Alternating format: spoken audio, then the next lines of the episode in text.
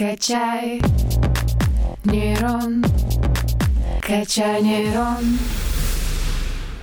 Всем большой привет! В эфире подкаст «Качай нейрон». Сегодня с вами я, Александра Замкова, и мы начинаем.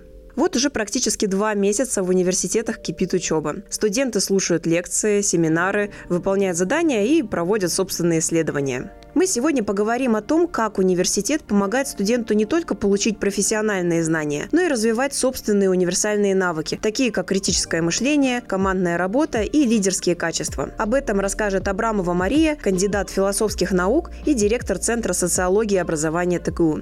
Мария, добрый день. Здравствуйте. Как ваше настроение сегодня? Отличная, погода хорошая. Замечательно. Мария, давайте поговорим о том, как студент может продолжать получать новые навыки вне учебных аудиторий. Ну, во-первых, я хотела бы сказать, что чем дальше, тем больше мы понимаем то, что вот эти самые дополнительные, да, или надпрофессиональные навыки, или их еще называют soft skills, мягкие навыки, на самом деле очень нужны сегодня как студенту, так и будущему выпускнику. И я бы хотела даже здесь обратить внимание на то, что сегодня это понимают не только в университетах, но и работодатели. Например, когда мы смотрим ХХРУ, так называемый, да, то мы видим, что помимо узких профессиональных навыков, работодатели также запрашивают вот те самые особые мягкие навыки. Ну, например, та же самая работа в команде, очень важны навыки коммуникации, и порой они даже стоят иногда на первом месте. Вы знаете, я перед встречей посмотрела даже такую профессию, которую не учат в нашем университете, она очень рабочая, токарь. казалось бы, ну, токарь очень, да, профессиональный навык. Но нет, работа в команде, например, да, или навык ответственности, там тоже стоит как обязательный. Как студент вообще может развивать эти внеучебные навыки? То есть какие у него есть для этого инструменты, способы? На самом деле, конечно, и во время учебы определенные, да, такие дополнительные эти самые непрофессиональные навыки тоже развиваются. Но мы понимаем, что учеба в университете – это не только сидение за партой. Учеба в университете, сам факт, что ты получаешь образование, дает тебе возможность войти в университетскую среду, а она у нас достаточно насыщена, и здесь есть большое поле для внеучебной деятельности. И, соответственно, именно внеучебная деятельность – это та деятельность, которая очень настроена или позволяет нам получить достаточно разнообразные вот эти самые навыки. Ну вот вы говорите про внеучебную деятельность. Да. Вот мне в голову приходит сразу хобби. Вот э, есть ли различия между этими двумя понятиями? С одной стороны, они, конечно, похожи,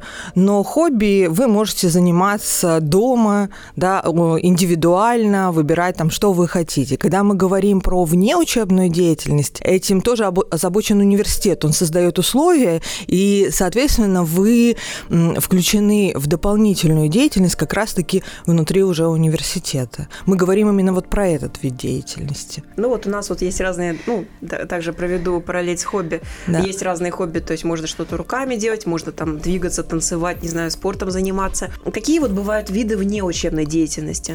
Ну, почти все, что говорите вы, также может быть и видом неучебной деятельности. Mm-hmm. Это когда мы анализируем и спрашиваем, да, да, поскольку я социолог, и мы задаем вопросы студентам, мы спрашиваем, какой деятельностью они занимаются, мы перечисляем и то, что вы сейчас упомянули. Это спортивная деятельность, это творческая деятельность, также это, например, волонтерская деятельность, которая тоже, безусловно, важна, или научная деятельность. Она тоже является внеучебной деятельностью, поскольку не включена ровно в образовательный процесс. Вам, э, как студенту, да, если вы учитесь, не обязательно каждому выступать на конференциях, не обязательно писать доклады, но вы можете это делать. И университет, соответственно, наверное, лучшее место для этого. Я знаю то, что у нас в университете ученые изучают студентов, которые могут совмещать и учебу, и внеучебную деятельность. Расскажите об этом исследовании подробнее. Какие есть примеры вот таких успешных студентов? Смотрите, на самом деле мы занимаемся шире, мы занимаемся темой, которая называется образовательная успешность студентов.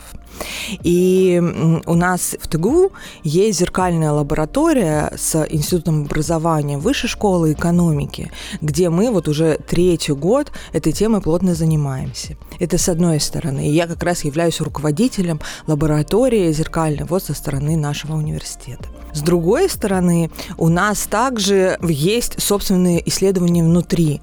Мы запустили такое большое лонгитюдное исследование студентов для того, чтобы понять, что происходит со студентом вот за весь процесс обучения. И, соответственно, мы опрашиваем их, что называется, на входе, вот прям в самом начале сентября. Они проходят курс погружения в университетскую среду, и там мы уже задаем вопросы, с чем они пришли, какой у них бэкграунд, и что, соответственно, они думают или хотят получить от университета. Затем мы э, опрашиваем в конце первого года обучения, и вот таким образом мы хотим, да, поскольку это начало исследования, опрашивать их на протяжении шести лет, вплоть до выпуска и даже вот после. В том числе для того, чтобы понять, а какую роль внес именно университет в то, что с ними произошло, да, и какими они стали, э, насколько успешными они стали. И как раз-таки внеучебная деятельность, этот результат, это часть наших исследований, то есть часть, которую мы увидели, потому что очень часто, когда говорят, с одной стороны, про успешность, говорят, конечно, про успеваемость, да, но мы, сразу скажу, понимаем ее шире. Да? Э, успешность – это не только успеваемость, это в том числе и то, как студент себя чувствует, например, его психологическое благополучие. Ну, сложно сказать, что студент успешен, если при этом он находится в депрессии, правильно?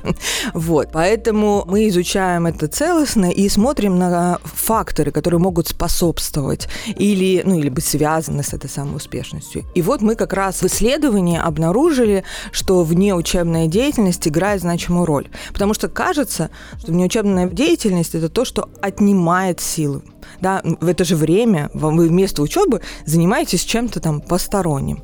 Но мы в э, своей работе видим, что на самом деле это не совсем так. Внеучебная деятельность способствует как раз-таки нашим, вот в широком смысле понимаем, образовательным результатам роль университета помогать вот этой самой успешности, способствовать, насколько это, соответственно, возможно. И в этом смысле наше исследование про то и показывает оно то, что если вы занимаетесь внеучебной деятельностью, скорее всего, у вас будет и выше успеваемость, скорее всего, у вас будет меньше желания отчислиться и выше психологическое благополучие таковы наши результаты. А можем ли мы пройтись немножко по характеристикам? То есть, что должно быть у студента, чтобы он был потенциально успешным? Смотрите, конечно, э, успеваемость – это очень важная часть. Да? Если студент не сдает сессию, сдает ее с долгами, да, или сдает ее на одни тройки, ну да, это не высокая успешность.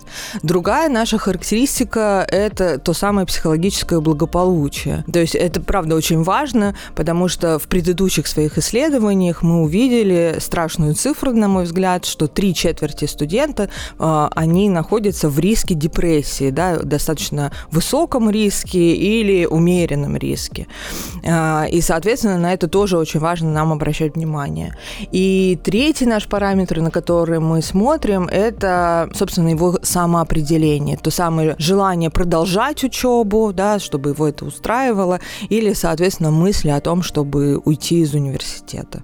То есть пока мы рассмотрели три, хотя, на мой взгляд, конечно, вот эта вот модель успешного студента, она более богата. И хорошо бы туда еще вносить какие-то дополнительные, например, достижения той же, например, научной деятельности. Конечно, очень важна самоорганизация студентов. Мы тоже, кстати, видим связь между тем, а, какова успешность образовательная у студентов и его самоорганизацией. И вот эти навыки как раз-таки стоит развивать. Например, по результатам наших исследований, когда студенты только приходят, примерно треть беспокоится о том, что у них будут трудности с самоорганизацией, они их ожидают.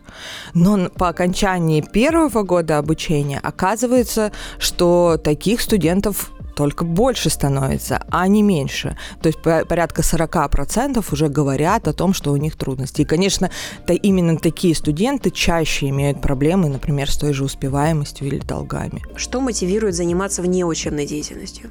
Ну, мне кажется, что внеучебная деятельность – это, с одной стороны, и в первую очередь, это про интерес.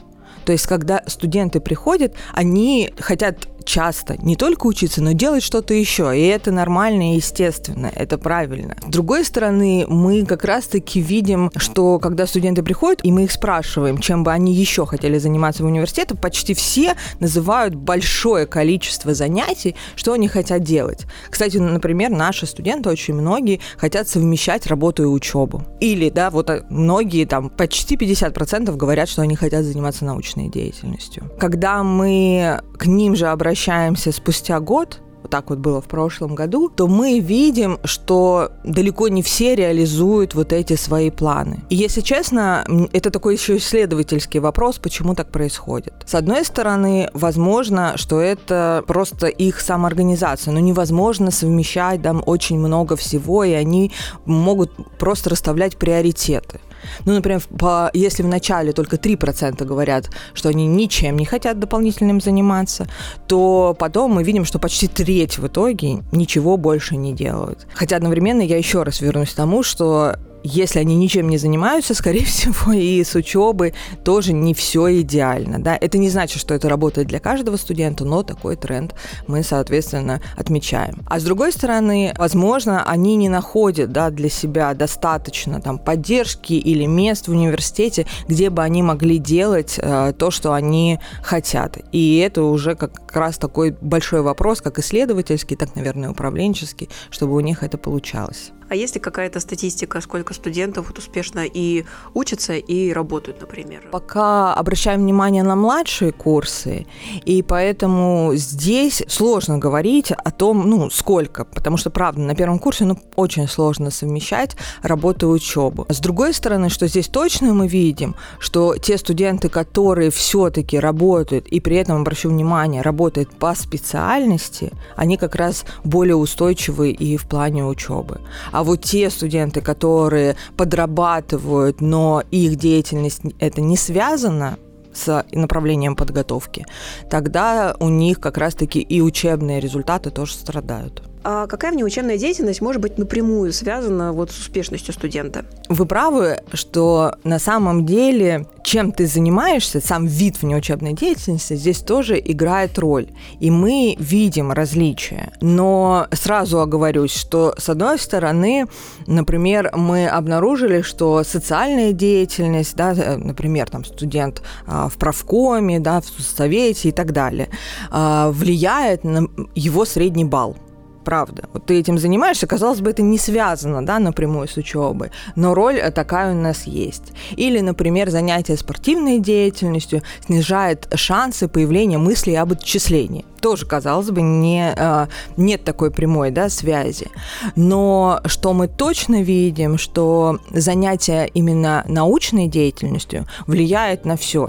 И на средний балл, и на нежелание отчисляться, и даже, как ни странно, на психологическое благополучие студента. И я понимаю, что, например, студентам-первокурсникам достаточно сложно да, включиться в такие виды деятельности. А, например, на факультетах достаточно сложно создать условия для первокурсников. Ну, наука – это, правда, непростое занятие. Но, тем не менее, мы считаем, что уже на первом курсе хорошо бы вовлекаться в такие виды работ, например, хотя бы посещать конференции и смотреть, да, как это происходит. То есть научная деятельность у нас самая, получается, в этом смысле эффективны. Большое спасибо, Мария, вам за такой экскурс э, в мир возможностей для студента и такие небольшие советы, как э, стать успешнее. Спасибо вам за приглашение. А мы с вами, дорогие слушатели, прощаемся. Всего вам самого хорошего. До свидания. Качаем нейроны 145 лет.